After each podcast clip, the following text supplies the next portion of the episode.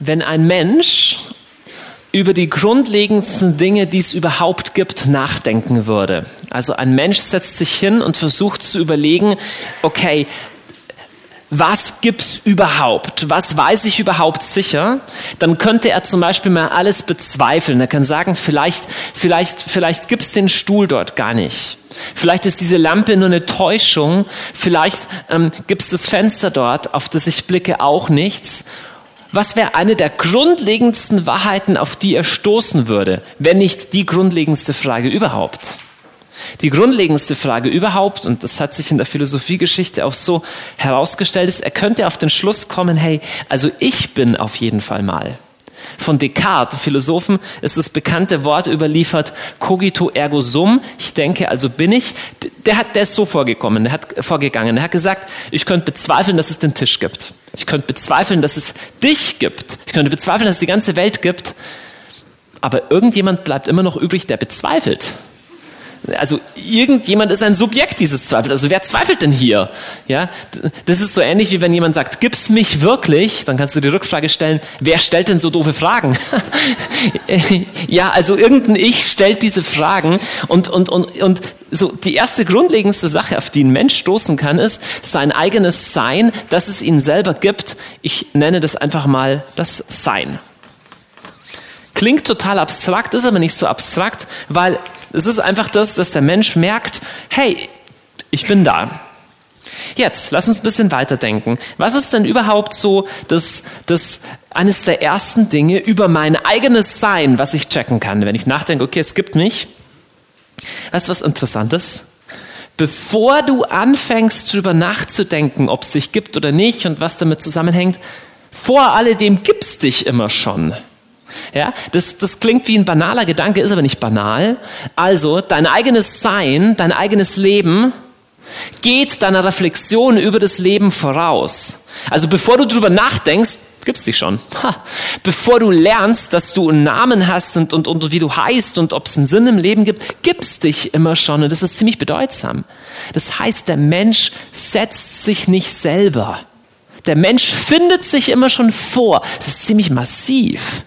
Der Mensch ist sich immer schon mal geschenkt. Also erstmal, er macht sich nicht selber. Er, er, er checkt nur irgendwann, dass es ihn schon lange gibt. Aber sein Sein ist ihm immer schon, schon, schon vorausgesetzt. Und die Frage ist nur, wie antwortet er drauf? Wie, wie, wie geht er damit um? Jetzt in Verbindung mit diesem sein Sein lernt er am Anfang drei total fundamentale Grundbegriffe oder Grundkategorien oder, oder Grundwahrheiten. Jetzt schau mal her, der Mensch, der lebt, okay? Und der ist. Und jetzt denkt er, denkt er so über sich nach. Und das Erste, was ihm auffällt, ist, hey, in meiner Umwelt und in, in, in der Situation, in die ich gestellt bin, Gibt es Dinge, die es mir ermöglichen, dass es mich gibt? Das ist schon mal extrem interessant. Also er sagt, hey, da gibt's Luft, okay? Da gibt's Licht, da gibt's Nahrung, da gibt's Boden, auf den ich stehen kann. Irgendwie die Umgebung ist eine Umgebung, die es ermöglicht, dass ich sein kann. Und der Mensch sagt, ey, das ist gut. Der Mensch das kannst du durchdenken in allen Ebenen. Das kleine Baby freut sich, wenn es was zum Trinken gibt. Und es ist gut. Wenn du, wenn du, wenn du älter bist und drüber nachdenkst, merkst du erstmal, hey, Sauerstoff habe ich nicht selber gemacht. Dass es Sauerstoff gibt, dass ich den vorfinde in der Welt und der mir mein Sein ermöglicht, das ist gut. Ja, es kann auch sein, dass, dass dir gerade was fehlt, zum Beispiel, dass du gerade schlecht Luft kriegst oder dass nichts zum Essen im Kühlschrank ist und sagst, das ist nicht so gut. Aber beides ist gut oder nicht so gut, nur hinsichtlich deinem Sein. So, aber erstmal erstmal du merkst, es, es, es, es gibt was und das ist was gibt und dass es mich gibt, ist gut. Okay, kein Mensch würde sagen, hey, ähm, ähm, ich, ich, ich will nichts zum Essen, ich will nichts zu atmen, ich, ich brauche keinen Boden, auf dem ich stehe. Nee, erstmal ist der Mensch so getrimmt, dass er es gut findet, dass es was gibt. Okay, jetzt geht's weiter. Schnall dich an. Er, der Mensch lebt also, er isst und das ist gut. Jetzt merkt er aber, es gibt andere Sachen und andere Menschen und Dinge um ihn herum und die braucht er vielleicht nicht zum Überleben, aber es ist trotzdem schön, dass es sie gibt. Und das ist das zweite Wort, auf das der Mensch kommt. Das ist das Wort schön. Wie meine ich das? Schau mal her. Ähm, es gibt Dinge, die braucht der Mensch zum Leben, Nahrung und Getränke und so weiter. Aber dann kann der Mensch merken, hey, hey, dass es da einen anderen Menschen gibt, das ist schön, mit dem kann ich reden. Würde auch ohne gehen, aber es ist erstmal schön. Und dann sieht er die Sonne, wie sie untergeht. Naja, ähm, die bräuchte ich vielleicht nicht unmittelbar, dass sie so schön ist, bräuchte ich sie nicht zum Überleben, aber ich sehe sie und sage, oh schön, dass es was gibt. Auch hier wieder, das Ding könnte auch negativ sein, also irgendein anderes Seiendes. Das kann total bedrohlich sein, weil es mich in meiner Existenz gefährdet. Da würde ich sagen, das ist schrecklich oder ich habe Angst davor. Aber wenn es mein Sein nicht bedroht, also wenn es mein Sein befördert, würde ich erstmal sagen, oh, das ist schön. Und es ist das zweite Grundwort, dass der Mensch lernt, dass es schön ist. Jetzt ein drittes Grundwort, und die Cracks unter euch ahnen schon, welches das ist. Der Mensch denkt über die Welt nach. Und jetzt kommt was Interessantes. Und zwar, er, er, er beobachtet die Welt, er sieht zum Beispiel, das ist ein Stift und wenn ich den fallen lasse, bums, fällt der runter. Und dann macht er das 20 Mal und dann kommt er, zu dem, kommt er zu dem Schluss, weißt du was, ich wette drauf, wenn ich ihn nochmal fallen lasse, ich wette drauf, er fällt nochmal runter. Ja? Und dadurch kommt er zu dem Schluss, dass das, was er über den Stift glaubt, nämlich dass der immer von oben nach unten fällt, dass das wahr ist. Das Ding ist weniger selbstverständlich, als du meinen könntest. Weißt du warum? Weil die Welt könnte sich in jedem Moment anders verhalten. Ist eigentlich total interessant. Warum gibt es eigentlich Naturgesetze? Hast du mal drüber nachgedacht? Warum ist es so? Warum verhält sich eigentlich jedes Molekül und jedes Atom im ganzen Universum etwa gleich? Warum eigentlich? Warum, warum gibt es Gesetze, die planmäßig sind? Wenn alles nur Zufall ist, wenn alles nur auch ganz anders sein könnte. Ja, aber wenn alles auch ganz anders sein könnte, warum gibt es dann Planmäßigkeit? Und der Mensch kommt drauf, hey, das ist interessant, was ich mir im Kopf ausrechne, also dass 2 plus 2 4 ist, wenn ich das mit den Eiern, die da liegen, vergleiche, stimmt es. Wenn ich zwei Eier nehme und zwei dazu, das sind ja wirklich vier. Und dann sagt, das ist ja interessant, dass die Welt sich so verhält, dass sie, dass sie, dass sie wahr sein kann, dass meine Sätze über die Welt wahr sein können. Das ist eigentlich erstaunlich. Der Mensch ist in das Sein geworfen und sagt, wow, das Sein ist erstmal das ist gut und im Sein gibt es erstmal schöne Dinge und es gibt wahre Dinge. Es gibt immer auch das Gegenteil. Aber diese drei Sachen kann der Mensch nicht aus sich selber herleiten. Okay? Das ist mit im Paket. Sehr interessant. Und dieses letzte Kriterium war, kann man auch so nennen, dass die Welt Logizität und Kausalität hat. Was heißt das? Logizität heißt einfach nur, dass die Welt logisch ist und du sie sprachlich beschreiben kannst und das dann auch funktioniert. Und Kausalität heißt, naja, auch, dass es, dass es Begründungen gibt. Es ist schon erstaunlich, dass wir Menschen mit unserem Kopf uns was einfallen lassen und dann funktioniert es wirklich. Zum Beispiel die Sache mit den Eiern. Du rechnest was in deinem Kopf aus und es funktioniert wirklich. Das ist interessant. Nun lass uns weitergehen. Jetzt nimmt der liebe Mensch diese Kausalität und, und sagt, okay, also, also wenn die Welt kausal ist, also wenn es da Wahrheit gibt und wenn das alles einen Grund hat, dann kann ich ja fragen, also woher kommt denn alles? Er kann zum Beispiel auch fragen, woher kommt denn, kommt denn die ganze Welt? Logisch? Jetzt mit den woher kommt was Fragen ist es so, wenn er zum Beispiel ein Blatt sieht, dann weiß er, okay, das Blatt, das kommt irgendwo her. Und zwar woher? Von einem Baum. Ja, jetzt gesetzt den Fall, der Baum, der, der, der wächst, okay? Vor ein paar Jahren gab es noch keinen Baum, auf einmal ist er da. Dann lernt der Mensch irgendwann, oh, da gab es eine Eichel, die wurde irgendwann in die Erde gelegt und daraus ist er gewachsen, der Baum. Und so schlussfolgert der Mensch einen wichtigen Grundsatz und der lautet, wenn irgendwas anfängt zu existieren, dann gibt es auch einen Grund dafür. Logisch? Wenn irgendwas anfängt, gibt es auch ein Grund dafür. Wenn, wenn ich vier Wochen später hier vorbeikomme und da steht auf einmal ein neues Haus, würde ich nie annehmen, so, ja, das Haus, das Haus hat sich so ereignet, so spontan und so. So, ich würde sagen, nein, das hat, das hat sich, also, das gab es vorher nicht, jetzt gibt es, also gibt es eine Ursache. Es gibt nämlich auch Dinge, die fangen nicht an zu existieren. Wusstest du das schon? Ja, mathematische Zahlen zum Beispiel.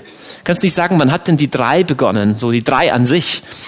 Ja, oder die Gesetze der Logik. Kannst du nicht sagen, man haben die Gesetze der Logik so, gab es die früher auch schon? Ja, die, die gab es schon immer. So, Aber es gibt jede Menge Dinge, die anfangen zu existieren und wir Menschen sagen, hey, alles, was anfängt zu existieren, hat auch eine Ursache. Jetzt kommen wir zu dem tollen Ding, zu der tollen Erkenntnis, dass das Universum hm, auch einen Anfang hat und den nennen wir Big Bang. Erst jetzt die letzten Tage wieder was, ähm, wieder was äh, entdeckt worden dazu. Früher gab es Leute, die haben das nicht geglaubt, die haben geglaubt, dass das Universum unendlich ist, aber heute wissen wir, nein, zu einem ganz bestimmten Zeitpunkt hat das Universum angefangen. Nun, wenn alles, was irgendwann anfängt zu existieren, eine Ursache hat, dann kann der liebe Mensch hier, der in seinem Sein ist und so, der kann dann die Frage stellen, ja, was, was, was, was, was ist denn hier, was ist der Ursprung von allem? Jetzt, da gibt es ein paar so Freaks, ein paar Denker und Atheisten, die sagen, ja, über das können wir keine Fragen stellen, weil das ist ein Geheimnis und, und, und das ist einfach so. Das ist, das ist die unhinterfragbare Wirklichkeit. Aber das ist eigenartig. Ich bringe einen kleinen Vergleich. Stell dir vor, du gehst durch den Wald und siehst auf einmal im Wald einen Ball liegen, der leuchtet. Ein Leuchtball. So. Und du würdest die Frage stellen, hey, wie, wie kommt denn dieser Leuchtball daher? Und die anderen Leute würden sagen, ja, der Leuchtball, für den gibt es keine Erklärung. Das ist der Leuchtball. Der ist da. Also das wäre komisch, oder? Du, du, könntest doch fragen, nein, woher kommt der Leuchtball? Jetzt stell dir vor, der Leuchtball wäre 100 Meter groß. Wäre das Problem immer noch da? Müsstest du es, ja, wäre noch mal da. Jetzt stell dir vor, der Leuchtball wäre 20 Kilometer groß. Wäre das Problem immer noch da? Ja, jetzt stell dir vor, der Leuchtball wäre so groß wie das Universum. Wäre das Problem immer noch da? Ja, das Problem wäre immer noch da. Das Universum ist der Leuchtball. Du kannst nicht nur einfach sagen, oh, einfach, da. Nein, es hat einen Anfang. Und was einen Anfang hat, hat in der Regel auch eine Ursache.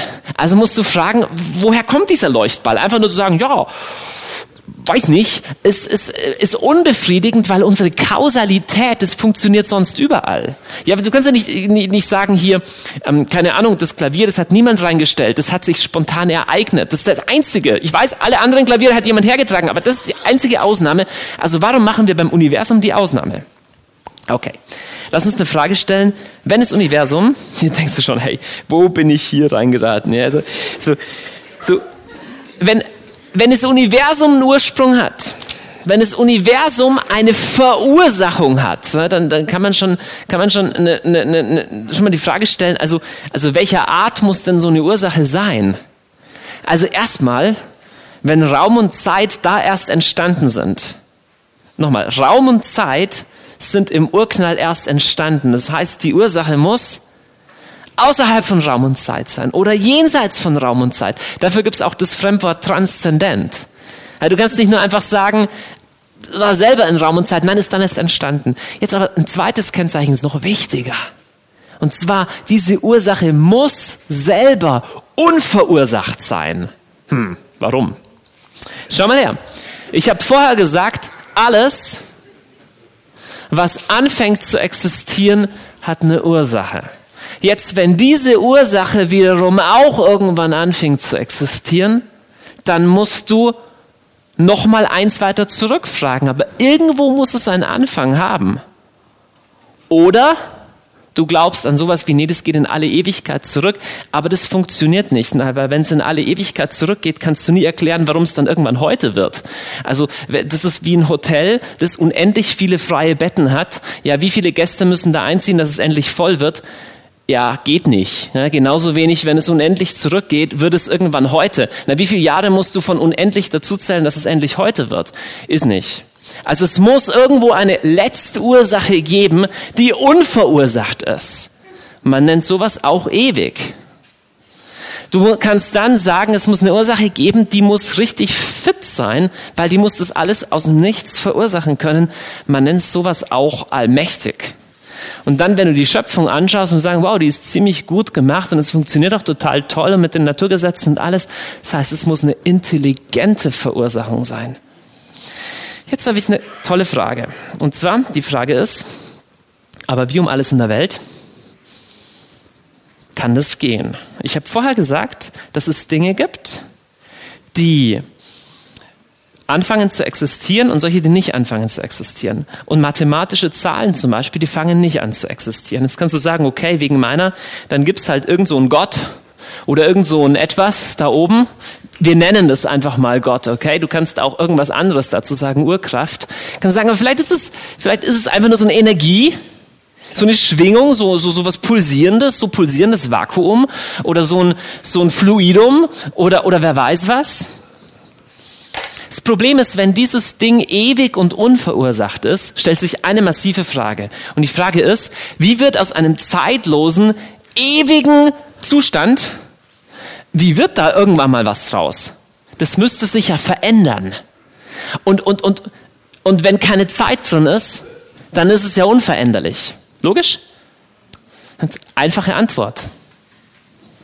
Es gibt eine Klasse von Dingen, die was verursachen können, ohne sich da verändern zu müssen. Und weißt du, wie man diese Dinger nennt? Personen. Schau mal her, wenn ich hier sitze, ich kann 100 Jahre hier sitzen. Eines Tages stehe ich auf, ja, ich wäre vorher der Johannes, ich war nachher noch der Johannes und es ist kein Problem dabei. Personen sind überhaupt die einzigen Subjekte, die wir kennen, die irgendwas spontan tun. Und daher kommt die, der naheliegende Schluss, dass Gott Personal ist oder sowas wie Überpersonal. Also ist ganz wichtig. Manche Leute sagen, hey, Gott ist halt irgendeine höhere Macht. Ja, schon eine höhere Macht, aber eine, eine höhere Macht, die spontan was initiieren kann die spontan kreativ sein kann. Sowas können nur Personen oder was, was noch komplexer ist als Person. Aber das ist nicht nur eine Energie. Eine Energie kann nicht spontan aus einem Zustand kreativ mit eigenem Willen was kategorial Neues tun. Sowas machen Personen. Daraus schlussfolgere ich, dass es höchstwahrscheinlich ist, dass Gott eine Person ist. Jetzt, wie ist es mit den Personen? Du, du bist ja auch eine Person und ich bin auch eine Person. Und das Interessante am Personenbegriff ist schon mal, dass wir Personen immer in Beziehung sind. Um genau zu sein, wir können Personenbegriff gar nicht denken ohne Beziehung, weil du lernst in Beziehung, wie du heißt und wie du sprichst und wer du eigentlich selber bist. Das heißt, Person und in Beziehung sein ist weitgehend das Gleiche. Jetzt ist natürlich die spannende Frage, okay, Gott da oben, Verursacher von allem, wenn er eine Person ist, kann er auch Beziehung haben? Ist er Beziehungswesen oder äh, ist er irgendwie so in seinem eigenen ähm, transzendenten Nichts drinnen? Und an der Stelle kommst du mit dem reinen Verstand nicht weiter. An der Stelle kommst du auf die Glaubenserfahrung von Menschen. Und die Glaubenserfahrung vom Volk Israel und dann von, von den Christen, von der Kirche ist die, dass sie sagen, hey, ähm, ähm, dieser, dieser Gott hat zu mir gesprochen. Kannst du sagen, okay, komische Vorstellung, aber trotzdem ist die, ist die Erfahrung, die Glaubenserfahrung von ganz vielen Menschen, dass sie sagen, nein, dieser Gott, dieser höchste Gott, der hat mich angesprochen. Und wir Christen glauben, dass dieser Gott in einem Menschen, nämlich in Jesus Christus, sein Wesen offenbart hat. Und welches ist sein Wesen? Im ersten Johannesbrief lesen wir, wir haben die Liebe, die Gott zu uns hat, erkannt und gläubig angenommen. Gott ist die Liebe und wer in der Liebe bleibt, bleibt in Gott und bleibt in ihm. Das ist so ein bisschen sowas wie der Kernsatz des Christentums überhaupt. Gott ist die Liebe. Gott ist die Liebe. Es gibt über Gott eine ganze Reihe von Aussagen in der Bibel. Zum Beispiel, Gott ist ein guter Hirte, Gott ist treu, Gott ist ein Richter, Gott ist ein Vater. Gott tut in der Bibel auch alles Mögliche. Er gibt Gebote und, und, und er rettet und er befreit und er richtet und er und so weiter. Aber es gibt keine Aussage, die vergleichbar ist an Gewicht mit diesem Satz, Gott ist die Liebe. Du könntest übersetzen mit Gottes innerstes Wesen ist vollkommene Liebe. Das ist sein tiefstes Wesen. Er spricht auch gerecht und er rettet auch und er, er weiß die Wahrheit und, und, und so weiter. Alles tut er auch, aber er ist in seinem letzten Wesen die Liebe. Das ist sehr interessant. Ähm, viele Leute, speziell zum Beispiel Muslime, nehmen großen Anstoß an der christlichen Lehre von der Dreifaltigkeit. Weil sie sagen, hey, Dreifaltigkeit, irgendwie, das läuft darauf raus, dass du am Schluss drei Götter hast oder so. Und warum Dreifaltigkeit? Gott ist der eine. Jetzt die Wahrheit ist, natürlich ist Gott der eine. Ähm, bei, wenn du viele Götter hast, ist die Frage, wer, woher kommen die? Wer hat denn die geschaffen? Oder ja, und da hast du wieder die gleiche Frage wie vorher. Es muss einen Erstursprung geben. Das heißt, wir Christen glauben total klar, es gibt nur einen Gott. Jetzt lass uns aber ein bisschen nachdenken. Wenn Gott die Liebe ist und es gibt nur einen Gott, dann ist die Frage, wen liebt dieser eine Gott? Weil, weißt schon, du kannst ja nicht sagen, ich bin die Liebe, aber leider liebe ich niemanden. Das ist genauso, wenn du sagst, ich bin die Hoffnung, aber ich erhoffe nichts. Ja, ich bin die Tat, nur zufällig tue ich nichts. Das ist eine eigenartige Vorstellung. Wenn Gottes Wesen die Liebe ist, heißt es, dass er liebt. Jetzt, die spannende Frage ist, ähm, wen liebt Gott, bevor er die Welt erschafft? War er, da, war er da noch nicht die Liebe? War er erstmal nur Gott und dann hat er gesagt, jetzt, jetzt irgendwie? Oder braucht er ein Gegenüber, das er lieben kann? Wow, aber das finde ich, das finde ich eine krasse Vorstellung, weil das heißt, erstens, dass, dass er abhängig ist von mir und, und nur, nur, nur wenn es so ein Geschöpf gibt, kann er er selber sein. Äh. Und gleichzeitig macht es den Menschen total unfrei. Sowas wie, du musst mich jetzt lieben. Das kann es nicht sein.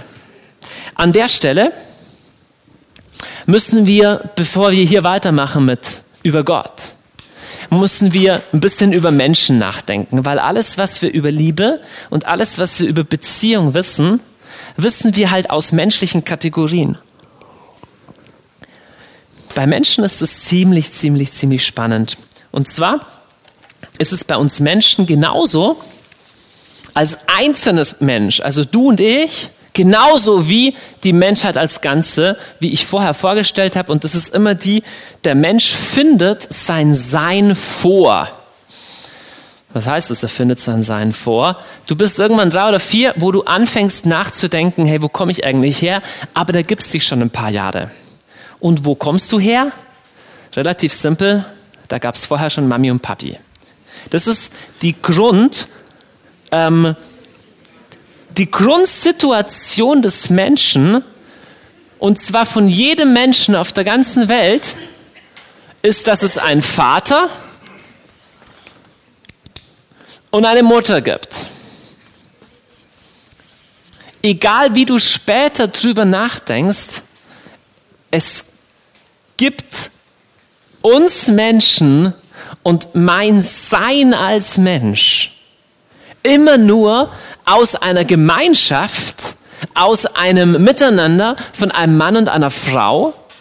Und im Idealfall ist dieses Miteinander Liebe. Ja, es ist zumindest auf jeden Fall irgendeine Form von körperlicher Vereinigung, aber im Idealfall von, von, von dem, wie die Natur des Menschen angelegt ist, hat es was mit Zuneigung, hat es was mit Hingabe, hat es was mit Wärme zu tun. Und das Kind wird hineingeboren in und herausgeboren aus diesem Miteinander von Vater und Mutter. Und durch dann so ein kleines Kindlein. Ziemlich klein noch. So. Das kommt dann da so raus. Okay? So, so, da kommen die kleinen Kinder her. So, falls ihr das noch nicht. Ja, ja. Und, und darin ist eigentlich ein unglaublich schönes Bild. Und zwar die Liebe in ihrer Form ist eigentlich erstens, ich will, dass der andere ist. Ich bejahe den anderen. Zweitens, ich verschenke mich an den anderen. Das ist sogar, hey, das ist maßgeblich das, was auch der menschlichen Sexualität Würde und Schönheit verleiht. Menschliche Sexualität kann ein wunderbares Abbild von dem sein, diesem sich verschenken, sich hingeben dem anderen, nicht zurückhalten und gleichzeitig wird Liebe dadurch auch fruchtbar für einen Dritten. Zu sagen, hey, meine Liebe, unsere Liebe ist nicht nur so, dass es dir gut geht und dass es mir gut geht, sondern die öffnet sich, dass jemand Dritter reinkommen kann. Sie, sie, sie macht sich klein, damit ein anderer, in dem Fall ein, ein Kind, sein kann und auch wiederum das Sein als Geschenk bekommen kann. So, jetzt ein, ein, ein, ein, ein schwieriges Ding und zwar, was ist dann, wenn, wenn hier keine Liebe ist? Ja? Was ist, wenn Vater oder Mutter, wenn, wenn die ausfallen oder wenn sie sich nicht lieben? Schau mal her, dieser, das ist sehr wichtig, dass ihr das versteht. Als Kind stammst du nicht einfach vom Vater ab. Und du stammst nicht einfach von Mama ab. Kannst nicht sagen, es ist einfach nur Mama und der Papa, der war halt auch dabei. Nee, du stammst aus diesem Miteinander ab. Sehr, sehr entscheidend. Auch in der Art und Weise, wie du Kinder erziehst. Es ist nicht so einfach, Vater ist unmittelbar zu Kind, Mutter ist unmittelbar zu Kind. Nein, diese Liebesgemeinschaft von Vater und Mutter gemeinsam ist das Fundament, in dem das Kind oder mehrere Kinder sicher wohnen können. Man nennt es auch Familie.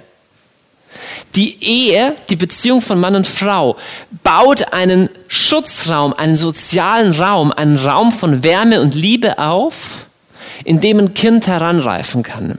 Nun, was ist jetzt, wenn ein Kind das nicht vorfindet, sondern hier ist Streit oder hier ist Ärger oder einer von beiden ist nicht da? Was da passieren wird, ist, das Kind wird keine, keine genauso große Freiheit und tragende Liebe vorfinden. Übrigens auch schon nicht, wenn eines von beiden Elternteilen ausfällt, weil das Kind wird merken, hey, Mama ist einsam, Papa ist einsam und es wird die Versuchung entstehen. Klammer auf, wenn du das weißt, kannst du da aktiv dagegen wirken. Aber es wird die Versuchung entstehen, dass das Kind den Eindruck hat, okay, jetzt muss ich die Lücke füllen. Und es wird nicht so sehr die Freiheit haben, wow, die beiden lieben sich und ich komme einfach noch dazu und es ist schön, sondern es wird eher so, wow, da ist ein Mangel und ich muss da was reparieren.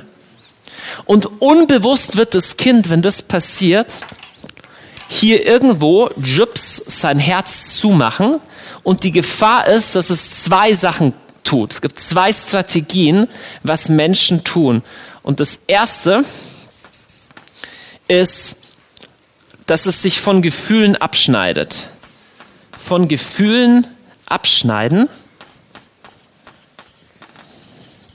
Das heißt, das sind so Leute, die werden dann total rational. Ja? Ähm, wenn du denen eine Frage stellst, wie, hey, wie ist es wirklich um dein Herz bestellt? Dann werden die ganz nervös, sagen, was soll das heißen? Und so. Das sind die Leute, die können alles erklären. Und die haben tief drin eine Entscheidung getroffen und die lautet, hier, weil, weil, weil, weil hier oben nichts ist, weil, weil mein Sein mir nicht geschenkt wird, deswegen setze ich mein Sein selber. Ich definiere das jetzt einfach. Ja, ich, ich, ich empfange das nicht, sondern ich definiere und ich mache das, ich mache das rational. So ist alles, alles ganz rational, weil dieses Ding mit Beziehung und, und, und so, das ist eigentlich bedrohlich. Das sind immer verletzte Menschen, die nicht gelernt haben, über diesen Prozess zu trauern und mit dem Herrn da durchzugehen und deswegen sagen, ja, nee, ist einfach nicht so, ich bin ab jetzt einfach rational, ich erkläre mich selber und ich setze mir selber den Anfangspunkt meines Seins. Das ist die erste Versuchung. Die zweite Versuchung ist die, einfach zu sagen, hey, ähm, diese Wärme und diese Nähe, die ich da nicht bekommen habe, die suche ich im Draußen. Ich nenne das mal im Draußen suchen. Das ist, das ist letztendlich ein suchthafte, eine suchthafte Sehnsucht nach Heimat, nach was, wo ich mich entspannen kann, was, nach irgendwas, was mir endlich, endlich, endlich ein Zuhause gibt. Das können Beziehungen sein, aber das wären dann Abhängigkeitsbeziehungen. Und das können, das können ähm, Substanzen sein, aber die genießt du nicht, sondern die verschlingst du, weil du wirst abhängig. Es kann Arbeit sein, aber das ist suchthafte Arbeit. Du brauchst immer mehr, weil du irgendwann das Gefühl haben willst, eingebettet und warm und zu Hause zu sein. Und das kommt nie, weil die Herzenskälte, die du dir hier geholt hast, deine Herzensgrippe, die nimmst du mit in jede neue Beziehung. Das ist ganz schlimm. Nur Gott kann das heilen. Worauf will ich raus? Was man hier als einzelnen Mensch sieht, kannst du auch auf die ganze Menschheit übertragen. Die Menschheit ist auch in so einer Situation, dass sie abgeschnitten ist von einem oben. Und dann gibt es die einen, die sagen, hey, ich, ich schneide mich ab von diesem ganzen Zeug. Das ist alles nur Pipapo, Frage nach dem Sein, was für ein Unsinn. Wir glauben nur, was die Naturwissenschaft sagt. Wir sind einfach nur unsere Gene. Es ist genauso, wenn du sagen würdest, ich habe von meinen Eltern nur meine DNS was die emotional mit mir gemacht haben, ob die meinem Leben Bestimmung und Wert gegeben haben, ist völlig egal. Ich habe nur die Gene. Das sind die Leute, die, die glauben dann an Darwinismus und die sagen so, die Menschen ist einfach nur Materie und so. Ja, ja, ja, der Mensch ist aber nicht einfach nur Materie. Ja, woher meine Materie kommt, ist die eine Frage, aber es gibt tausend andere, eigentlich noch viel bedeutsamere Fragen. Es sind die einen, die sagen so, wir definieren einfach selber so für uns und die anderen, die sagen einfach, hey, wir suchen einfach einfach überall draußen, weil da eine innere Leere ist, weil da so eine Frage ist, was ist wirklich mein Sinn? Was ist wirklich gutes Leben? Was ist wirklich Wahrheit? Da habe ich Angst vor diesen Fragen, deswegen muss ich draußen irgendwie was machen. Die Frage bleibt aber für die ganze Menschheit, gibt es da oben was oder gibt es da oben nichts? Trügt uns diese Hoffnung, dass es da oben eben doch ein Zuhause gibt, ein, ein Höchstes gibt, dass es Liebe gibt, dass es Gott gibt? Oder gibt es die nicht? Trügt diese Hoffnung? Ich glaube nicht, dass diese Hoffnung trügt, denn wenn du auf einen Planeten kommen würdest und du würdest feststellen, dass alle Wesen, die auf dem Planeten leben, Durst haben, dann könntest du wetten, dass es auf dem Planeten Wasser gibt, oder? Sonst hätte es keinen Sinn, dass diese ganzen Geschöpfe auf dem Planeten alle Durst empfinden. Alle Menschen auf der Welt haben Sehnsucht, quer durch alle Kulturen, alle Jahrtausende, haben Sehnsucht nach irgendwas darüber. Die, die, die überlegen, gibt es ein Leben nach dem Tod und woher kommt alles? Alle suchen und tasten nach Gott. Erzähl mir nicht, dass die alle Durst haben, einfach nur weil, ja, weil die halt Durst haben. Es ist halt eine genetische Störung. Jetzt lass uns mal annehmen, lass uns mal glauben, es sei wirklich so, dass es wirklich diesen Gott gibt und dass dieser Gott wirklich die Liebe ist. Ich will euch jetzt mit auf die spannende Reise nehmen, hinein in den Gedanken an die Dreifaltigkeit. Das ist massiv. Ich habe vorher gesagt, dass der einzelne Mensch sich erstmal mit seinem Sein vorfindet. Okay, der Einzelne ist erstmal da, sagt, okay, ich bin. Ja? Jetzt stellt sich eine erste Frage und diese Frage lautet, nimmst du dich in diesem deinem Sein an oder nicht? Logisch, du kannst dich entweder annehmen oder du kannst dich ablehnen. Und was sehr wichtig ist, unsere menschliche Selbstannahme, die ist immer uns, die ist unvollständig. Jetzt sagen wir mal, ich will mich gerne annehmen. Dann sagen wir mal, also ich will mich gerne annehmen und lieben. Ich kann das nur teilweise. Das scheitert an ein paar Sachen. Das scheitert zum Beispiel daran, dass ich ähm, immer zeitlich von mir getrennt bin. Das heißt, in dem Moment, wo ich über mich nachdenke, bin ich schon wieder eine Minute weiter. Das ist ein bisschen komisch. Also, äh, so, ich denke über mich nach, aber es ist schon wieder ein bisschen später. Ich, ich, ich kann mich selber nie total gedanklich erfassen, einfach allein wegen der zeitlichen Trennung schon nicht. Zweitens, ich habe aber auch immer nur eine, eine, eine partielle Erkenntnis. Also ich weiß ja nur bestimmte Dinge über mich und nicht alle. Deswegen kann ich auch nicht alle annehmen an mir. Der Eduard Mörike, ein großartiger Dichter aus dem 19. Jahrhundert, hat ein tolles Gedicht geschrieben, das heißt Margareta, das mute ich euch heute mal zu, da heißt es, Könnt ich, o Seele, wie du bist, dich in den reinsten Spiegel fassen, also spricht zu seiner eigenen Seele, was all dir einzig eigen ist, als Fremdes dir begegnen lassen, also dich selber komplett anschauen. Ja, fiel nur aus diesem Aug ein Blick, wie er uns traf, ins eigene Herz zurück. Von selgen Schauern angeweht, scheu nahtest du dem namenlosen Bilde, wie einem Rätsel, das um Lösung fleht das eins im anderen sich auf ewig stillte. Doch ach, kaum hast du halb dich selbst erkannt, verkennst du dich und hast dich abgewandt. Das ist schon wahr. Unsere Selbsterkenntnis ist eine unvollständige. Der Punkt ist aber, Gottes Selbsterkenntnis ist nicht unvollständig. Die erste Person, die Gott liebt, ist er liebt sich selbst. Jetzt, ich will mal die Personen der Dreifaltigkeit erstmal durchnummerieren. Das klingt ein bisschen mathematisch, aber wir machen jetzt einfach mal eins. Ja? Jetzt, Gott, es gibt nur einen Gott. Es gibt nur einen Gott. Und dieser Gott betrachtet sich selbst, er denkt über sich selber nach und ist über sich selber begeistert. Das klingt fast fast ähm, heretisch, Irrlehre, aber das ist so. Wenn irgendjemand Grund hat, von sich selber begeistert zu sein, dann ist es Gott.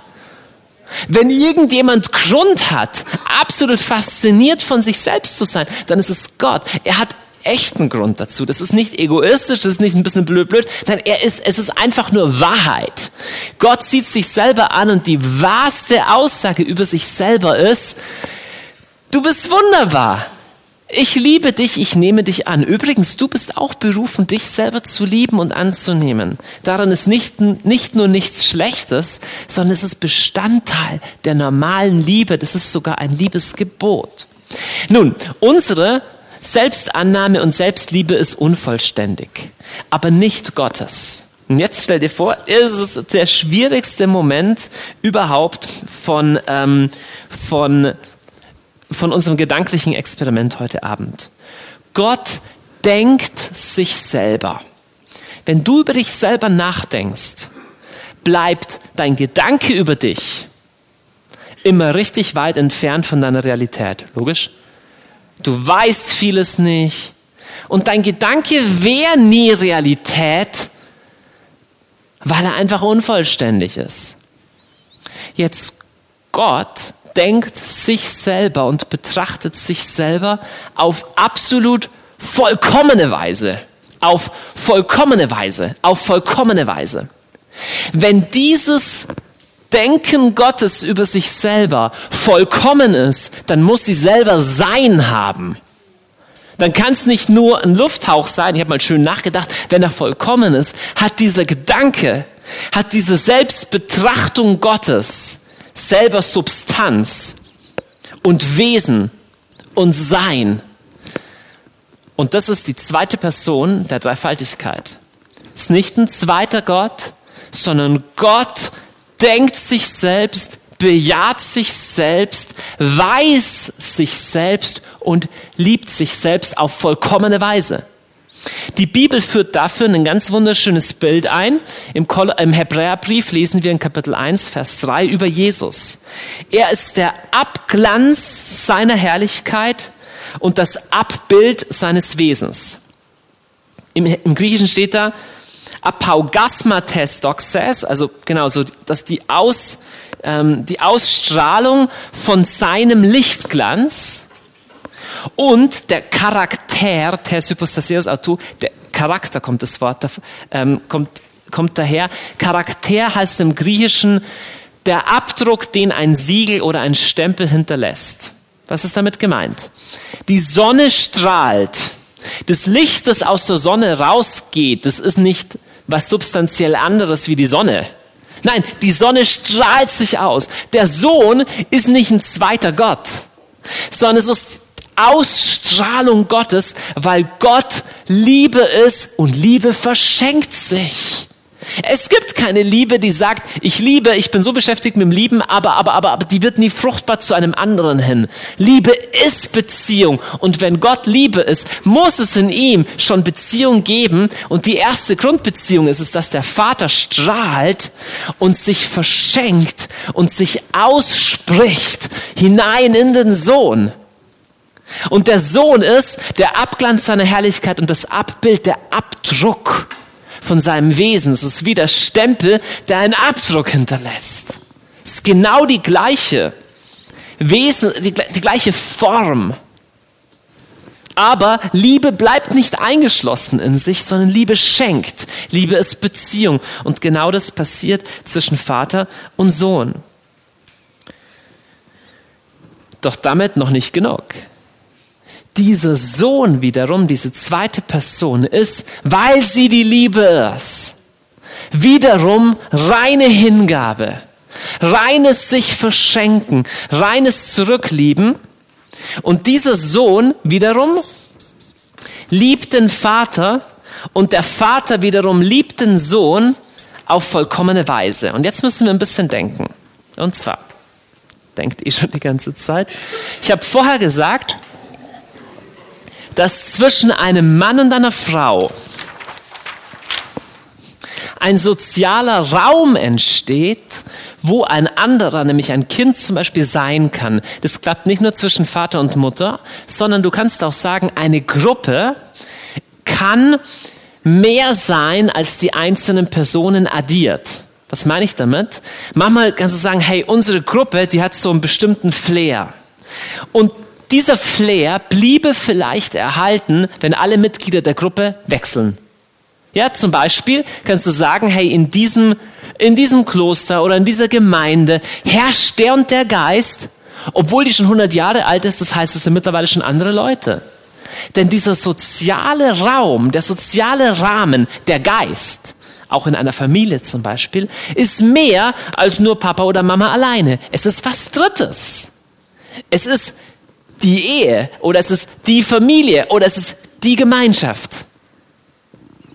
Es gibt Gemeinschaft und es gibt Liebe. Es gibt einen, wenn du so willst, sozialen Raum zwischen Gott, Vater und Gott Sohn.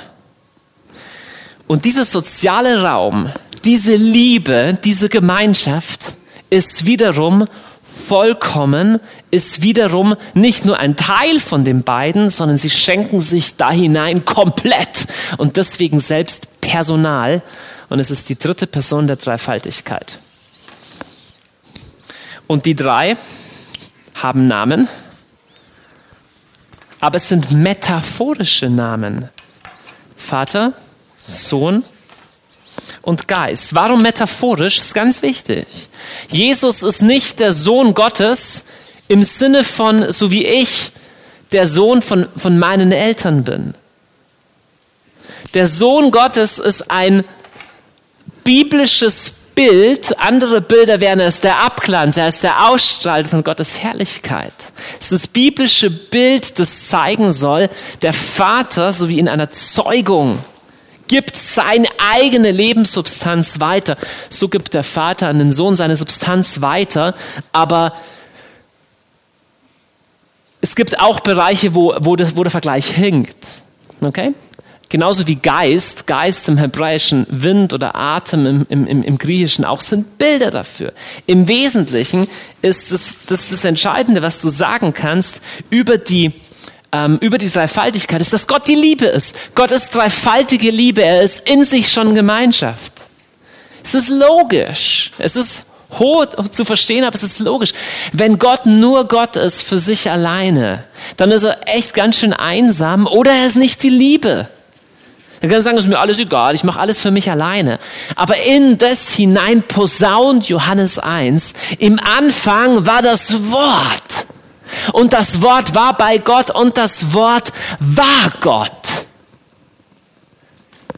Das Wort bedeutet, Gott ist von Anfang an Kommunikation, er ist Beziehung, er spricht sich selber aus.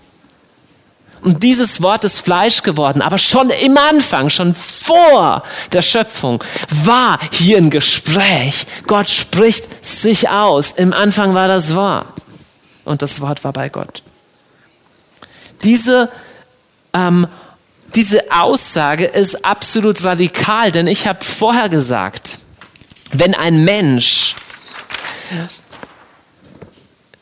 diese bergende Heimat in seiner Familie nicht erfahren hat, wird in ihm ein Mangel und eine Frage drin sein und sowas wie, wer bin ich wirklich, wer gibt mir Bedeutung und das wird nicht dadurch gelöst, dass einer von den beiden alleine liebt. Wir Menschen sind dafür gemacht, in einem Liebesdialog, in einer Liebesgemeinschaft zur Liebe befähigt und frei zu werden. Und es ist die unglaubliche und massive Wahrheit, über die ich die ganzen nächsten Wochen in dieser Vortragsreihe sprechen werde. Und die lautet, Es gibt eine Liebesgemeinschaft, es gibt ein Liebesgespräch, es gibt ein Liebesspiel, das völlig unabhängig von dir funktioniert. Da musst du nichts verdienen, musst du nichts leisten, musst du niemanden trösten, musst du keinen Ehestreit und so, und so weiter und nicht erst irgendwas, irgendwas fixen, irgendwas gut machen. Nein, dieses Liebesspiel zwischen Vater, Sohn und Heiligen Geist existiert von Ewigkeit zu Ewigkeit. Und die unglaubliche, wir werden es erst den nächsten Wochen hören, aber die unglaubliche Aussage der Bibel des Christentums ist, dass sterbliche Menschen wie du und ich eingeladen sind in diese Liebesbeziehung, die aber immer dir voraus ist. Die ist dir immer voraus. Die kannst du nie verdienen, die musst du nicht erst herbeimachen, die ist immer schon da. Was ist die Schlussfolgerung von diesem ganzen theoretischen Ding für unsere Weltsicht. Ich habe ja diesen, diesen, diesen Impuls heute Abend genannt, die Dreifaltigkeit, das Geheimnis des Universums. Ich schlussfolgere daraus, der Grund des Seins, ich habe ja angefangen heute mit dem Sein, was ist das Sein überhaupt und war gut und schön und so. Meine Aussage heute ist, der Grund des Seins, also der Urgrund des Seins, ist dreifaltige Liebe. Der dreifaltige Gott ist das große Geheimnis der Welt, das große Geheimnis des Universums. Du kannst es nicht mit dem Verstand erschließen. Du kannst mit dem Verstand nur dazu kommen, dass du sagst, es ist wahrscheinlich, dass es da was gibt. Es ist wahrscheinlich, dass es was gibt, aber die Selbstoffenbarung Gottes als dreifaltig, die Selbstoffenbarung Gottes als Liebe, kann kein Mensch sich ausdenken. Sie kam geoffenbart von oben durch Jesus Christus. Aber im Licht von dieser Offenbarung machen tausend andere Sachen Sinn. Ich werde euch Sachen sagen, welche Sachen zum Beispiel Sinn machen. Das erste, was ich interessant finde, wenn Gott wirklich die sich schenkende Liebe ist. Also nochmal, ich, spiel, ich spul zurück an den Anfang. Ja? Anfang hier mit dem Sein. Ja? Du findest dich vor als Mensch, du, du, du fangst an nachzudenken, gibt es mich überhaupt? Und dann kommst du zum Schluss, ja, es gibt mich und schon einige Zeit lang. Und, und die Menschheit als Ganzes sagt auch, hey, keiner von uns hat sich selber gesetzt. K kleine Seitenbemerkung. Deswegen ist Selbstmord Mord weil kein Mensch sich selber das Leben gibt. Du kannst dir das Leben nicht selber nehmen, du mordest. Gott ist der Geber des Seins, Gott ist der Geber des Lebens. Wir dürfen an menschliches Leben nicht rühren. Denn unser Leben ist Geschenk. Der Mensch findet sich schon vor und das ganze Sein im Kosmos hat sich nicht selber gesetzt. Gar nichts hat sich selber gesetzt. Kein einziges Molekül kann sich selber hervorbringen und von nichts kommt nirgends irgendwo was. Das Erste, was auffällig ist, ist die dreifaltige Liebe. Sie gibt das Sein weg. Damit meine ich, Gott könnte ja sagen, okay, ich erschaffe die Welt, aber ich halte die so, ich, ich, halte die so am Angelhaken, okay? Und immer wenn ihr mir ein bisschen blöd kommt, dann reiß ich mal kurz dran, dass, oh, dass es euch reißt, dass ihr mich nicht vergesst. Weißt du, was der unglaublichste Liebesbeweis Gottes ist? Dass Atheismus möglich ist. Das ist der Hammer. Dass Gott sagt, ich erschaffe einen Kosmos, aber da hängt nicht an jedem Molekül so ein Ding dran, du musst aber gläubig sein, sonst kommst du in die Hölle. Und vergiss mich bitte nicht, sondern Gottes freigebende Liebe sagt, hey, ich erschaffe einen Kosmos, wo es möglich ist, dass man mich vergisst. Ich erschaffe einen Menschen mit freiem Willen, dem es möglich ist, so zu leben, dass es komplett an dem vorbeigeht, was ich von ihm will. Man nennt es auch freien Willen. Nur ein Gott, der die freie Liebe ist, erschafft so ein Universum. Ein Diktator erschafft eins, wo es gar nicht möglich ist. Da musst du einfach im Gleichschritt marschieren. Gott erschafft ein Universum, in dem Atheismus möglich ist und in dem ein Leben möglich ist, komplett von Gott weg in Sünde. Das nächste, was ich schön finde, ist, die dreifaltige Liebe, sie gibt Raum und Zeit. Und durch die moderne Physik wissen wir sogar, dass der Raum sich immer weiter ausdehnt. Das ist wirklich erstaunlich. Wenn du einen Menschen liebst, dann gibst du ihm Raum zum Leben.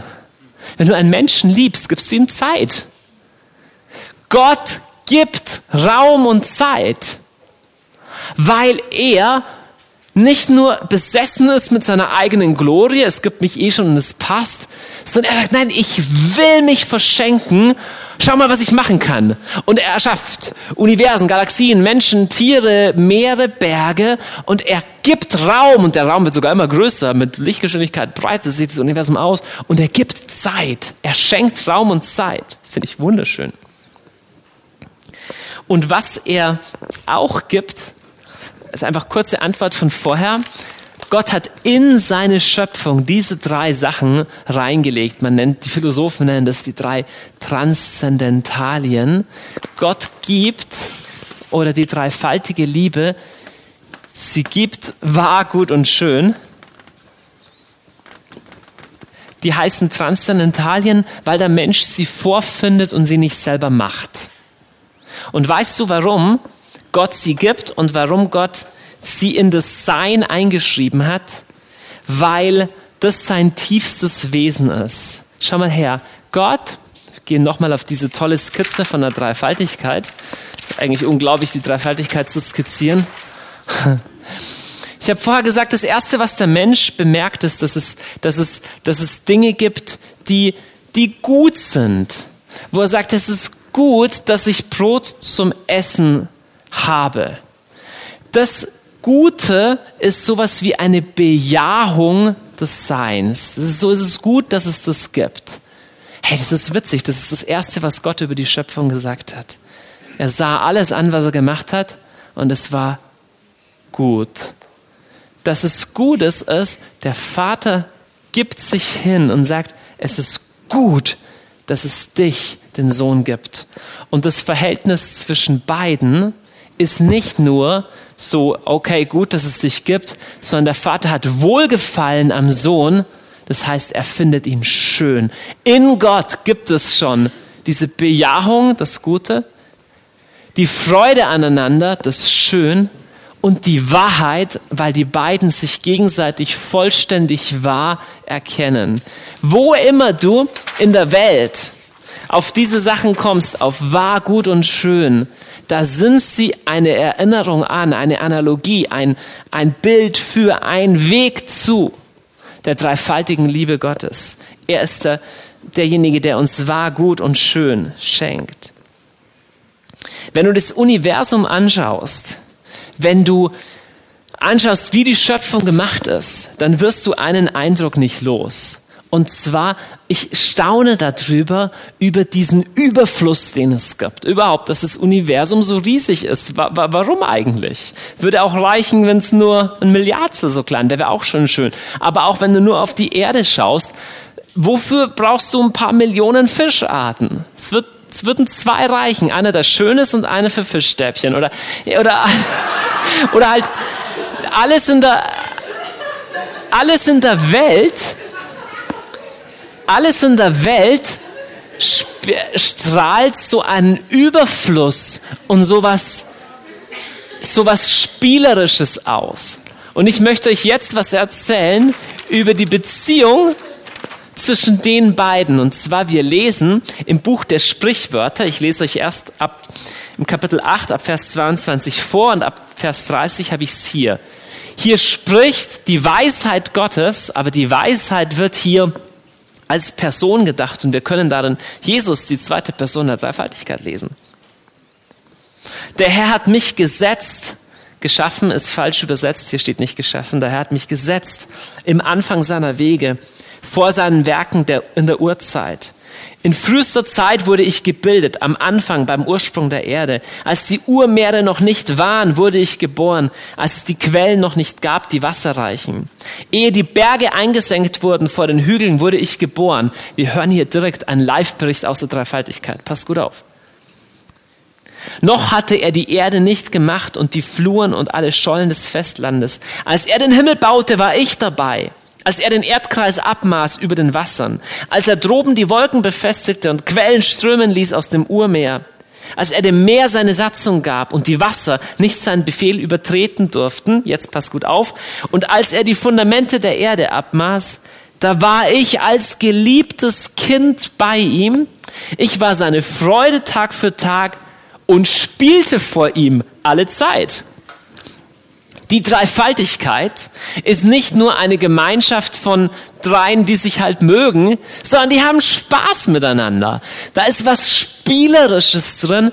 Und um ehrlich zu sein, ich denke, du musst dir die Augen verschließen, um nicht zu sehen, dass im ganzen Universum, in der ganzen Natur, überall Fußspuren dieses spielerischen Elementes der Gottheit zu finden ist. Ich meine, schau dir einfach mal an, wie, wie, wie, wie manche Tiere ausschauen. Also nochmal, Gott hätte, Gott hätte, hätte das alles zweckmäßiger schaffen können. Alle Tiere sind quadratisch und grau, würfelförmig. Das hätte funktioniert. Aber da gibt es die, die Pfiepen und die hüpfen rum und die quaken und manche sehen so aus. Und, und es, gibt, es gibt Millionen davon, wahnsinnig verschiedene. Und, und, und dann macht Gott einen Himmel. Aber der Himmel ist nicht einfach jeden Tag so wie das hier, ist einfach dunkelblau immer, sondern, sondern der Himmel sieht jeden Tag anders aus. Es ist übrigens witzig, wenn du mit Kindern spielst, die sagen, eine Sache sagen sie immer und die heißt nochmal. Nochmal, das gleiche nochmal. Hey, mir ist es fast so wie, die Sonne geht jeden Tag auf. Ist mir fast, Gott sitzt im Himmel und sagt, nochmal, nochmal, nochmal einfach. Nein, ich meine, ich meine, ich meine, Psalm 19, die Himmel verkünden die Herrlichkeit Gottes, vom Werk der Hände, vom Werk seiner Hände kündet das Firmament. Das könnte ja alles nur gleich ausschauen. Und Gott sagt, nee, das ist jeden Tag ein bisschen anders. Dann kommt die Sonne wieder, und das ist einfach nur schön. Und es ist alles überflüssig. Das müsste überhaupt nicht sein. Und nochmal ehrlich gesagt, was sagt uns das über Gott, wenn er Gemüse so erschafft? Um ehrlich zu sein, schau mal genauer hin, schau mal hin, wie dieses Gemüse ausschaut. Ich meine, das wäre auch einfacher zu haben. Ja, du kannst sagen, es ist einfach Brei und es sind Vitamine drin. Gott sagt, komm, ich mache hier so kleine Teile und die sind unglaublich kompliziert angeordnet. Und wenn du noch genauer hinschaust, sind noch genauer. Das ist unglaublich. Sowas macht entweder ein Künstler oder jemand, der gerne rumspielt oder beides. Und, und der Grund des Seins, dreifaltige Liebe, ich nenne das das spielerische Universum. Das Universum ist witzig, spielerisch, es gibt paradoxe Sachen, die kein Mensch versteht, es gibt abgefahrenes Zeug. Liebe Freunde, wir kommen zum Ende. Wenn das die Wahrheit ist, wenn, wenn, wenn der Grund des Seins, den ich mir nicht selber gebe, sondern ich als kleiner Wurm oder auch die Welt als Ganze sich in ihrem Sein vorfindet, weil sie aus einem Liebesdialog, aus einem Liebesgespräch herausgegangen ist, aus einem Gespräch, das gekennzeichnet ist von wahr, gut und schön und der Mensch findet es überall wieder, dann ist deine höchste und tiefste und massivste Grundberufung genau das, was diesen Gott ausmacht, nämlich die Liebe. Und Jesus wird gefragt, ihr kennt die Stelle alle, er wird gefragt, was das größte und wichtigste, das zentralste, das entscheidendste Ding überhaupt ist. Und Jesus antwortete, du sollst den Herrn, deinen Gott, lieben mit ganzem Herzen, mit ganzer Seele und mit all deinen Gedanken. Das ist das wichtigste und erste Gebot. Jetzt weißt du, warum es das wichtigste und erste Gebot ist? Einfach nur, weil Gott so ist. Gott ist dreifaltige Liebe, deshalb Liebesgebot. Es ist nicht so, dass Gott sagt, ich lasse mir was einfallen, was ich denen gebieten könnte. Ich gebiete ihnen jetzt mal, mich zu lieben. Und das nächste Mal könnte ich gebieten, dass sie sich gesund ernähren. Gottes Wesen ist Liebe aus ganzem Herzen. Und er sagt, das ist das, was ich will. Ich will Liebe aus ganzem Herzen. Ihr seid gemacht als Ausfluss von dieser dreifaltigen Liebesbeziehung. Und deswegen ist deine Bestimmung die, Teil dieser Liebesbeziehung zu sein. Und das hat immer Auswirkungen auch auf die anderen Menschen und auf dich selber. Ich nenne diese Vortragsreihe im Herzen des Vulkans.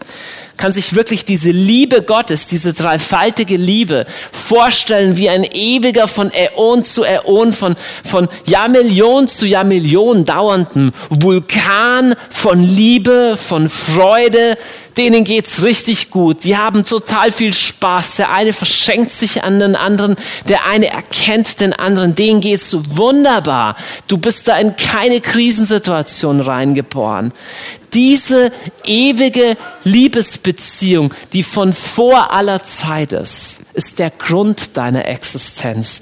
Daher kommst du und dahin gehst du zurück und dafür bist du gemacht. Das ist der Sinn deines Lebens und das ist auch der Zweck der Erlösung. Jesus hat dich nicht nur erlöst, damit du nicht in die Hölle kommst, was schon ein großer Vorteil ist, sondern er hat dich erlöst, damit du hineinkommen kannst in diese dreifaltige Liebesbeziehung. Das heißt auch, dass Jesus dieses Ding in deinem Herzen heilen möchte. Diese Kälte und diese Bitterkeit, die du ererbt hast, weil du auf nicht vollkommene Weise von deinen Eltern geliebt worden bist. Keiner von uns ist auf vollkommene Weise von seinen Eltern geliebt worden. Und deswegen das Grundmisstrauen. Deswegen dieses, ich muss mich abschneiden von Gefühlen, muss mich selber setzen, muss meine Rationalität hier mir das selber alles definieren. Oder ich muss im Draußen, in dem, was ich tue, in dem, was ich konsumiere, muss ich versuchen, diese Sehnsucht nach Wärme und nach Nähe zu kompensieren. Ich sag dir, erhebe deinen Blick und schau auf die Dreifaltigkeit im Glauben auf einen Vater, der vollkommen liebt und sich verschenkt. Auf einen Sohn, der vom Vater Liebe empfängt, aber sich in Demut unterordnet und sich komplett zurückschenkt in einem gegenseitigen Vertrauen, in einer gegenseitigen Hingabe, die selber so leidenschaftlich, so feurig, so vollkommen ist, dass sie eine Person ist, der Heilige Geist, das große Geheimnis des Universums, der dreifaltige Gott. Lass uns beten.